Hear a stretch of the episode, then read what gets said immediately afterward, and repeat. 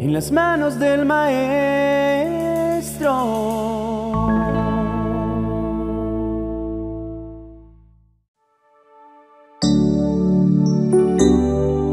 En Isaías capítulo 26, verso 3, encontramos esta promesa. Tú guardarás en completa paz a aquel cuyo pensamiento en ti persevera, porque en ti ha confiado. Buenos días.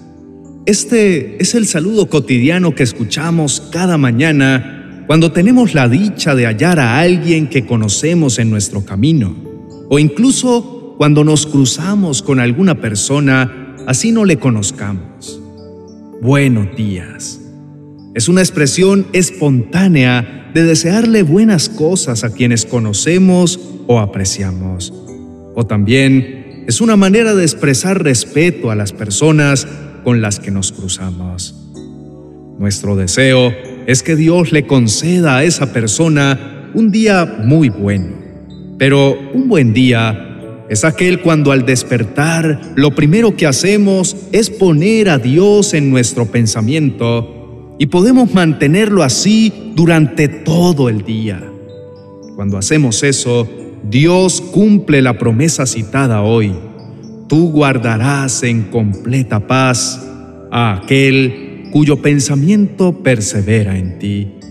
En ese primer pensamiento lo alabamos, lo bendecimos y le expresamos nuestra gratitud por habernos permitido estar una noche más al lado de nuestros seres queridos bajo su amoroso cuidado.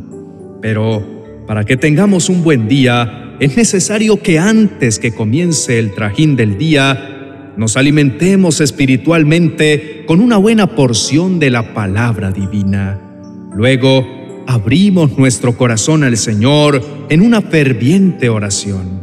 No tiene que ser larga, pero sí muy efectiva.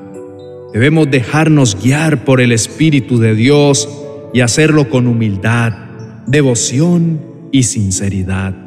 Encomendemos a través de ella nuestras vidas y la de los nuestros a Dios y esperemos en que Él los bendecirá.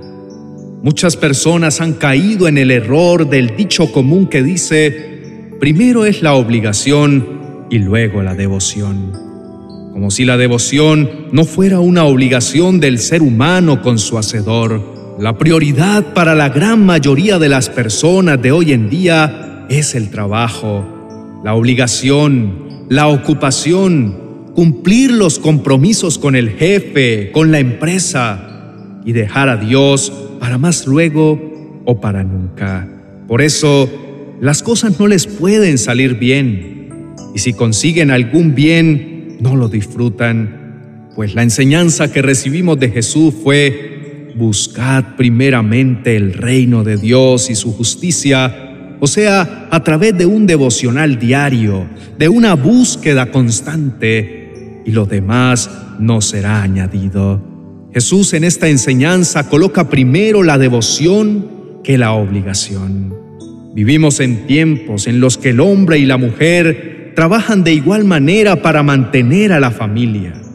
Ambos trabajan, ambos se esfuerzan, ambos ganan, pero la bendición no se ve. ¿Cuál es la razón?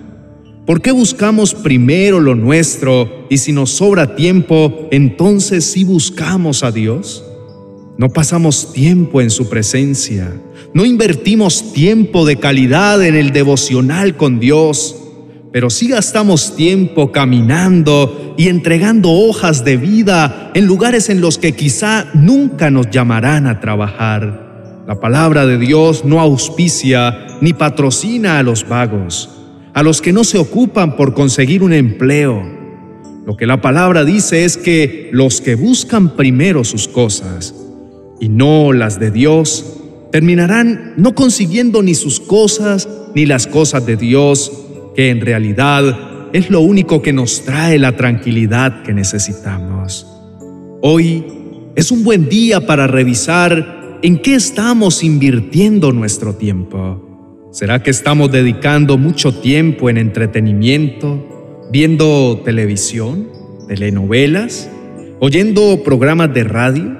¿O pasamos mucho tiempo con nuestro celular mirando las redes sociales, escuchando y enviando mensajes de texto y audios por WhatsApp? Y cuando nos damos cuenta, ya se pasó la mañana o la tarde y ya se nos fue un día más de nuestras vidas. O tal vez estamos tan ocupados en nuestro trabajo por horarios extendidos y jornadas muy largas y cuando llegas a casa lo único que quieres hacer es descansar. Reflexionemos que hemos dejado a un lado a Dios y así no nos puede ir bien. Así no podremos tener buenos días. Es momento para que nos presentemos y hablemos con Dios. Pidámosle perdón por haberle relegado a un segundo o tercer lugar. Pidamos su ayuda para buscarle primeramente a Él algunos de nosotros nos hemos equivocado buscando a Dios únicamente cuando lo necesitamos. Le hemos tenido como un Dios bombero que solo viene y apaga las llamas de nuestros problemas. Pero Él no solamente es un Dios bombero, Él quiere tener comunión con nosotros todos los días. Hablemos con Él y busquemos su presencia en este momento. Oremos. Señor, Dios Todopoderoso, estoy entrando en un nuevo día. Gracias por la vida y la salud. Gracias por ser bueno y misericordioso conmigo en todo momento. Gracias porque he podido ver tu mano protectora sobre mí, sobre mi familia y sobre todo aquello que en tu bondad me has regalado. Es mi deseo colocarme en este momento en tus hermosas y poderosas manos para que me guíes, para que me orientes y para que me corrijas.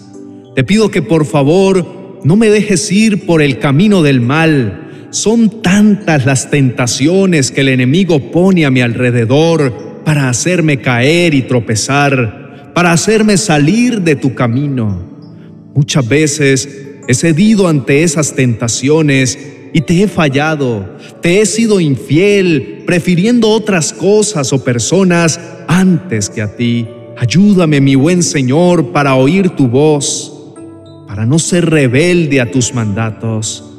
De corazón, quiero hacer tu voluntad y agradarte en todo.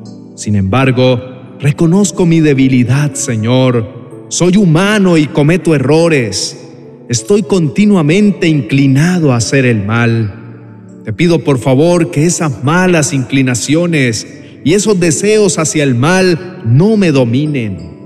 Ayúdame a controlar esos malos impulsos que quieren gobernar mi temperamento y mi carácter. Te entrego también mis pensamientos. Tú sabes cuánto batallo con ellos en mi diario vivir. A veces tengo pensamientos negativos otras veces son pensamientos impuros. Yo a ti no te puedo engañar y tú conoces aún mis palabras antes de ni siquiera decirlas.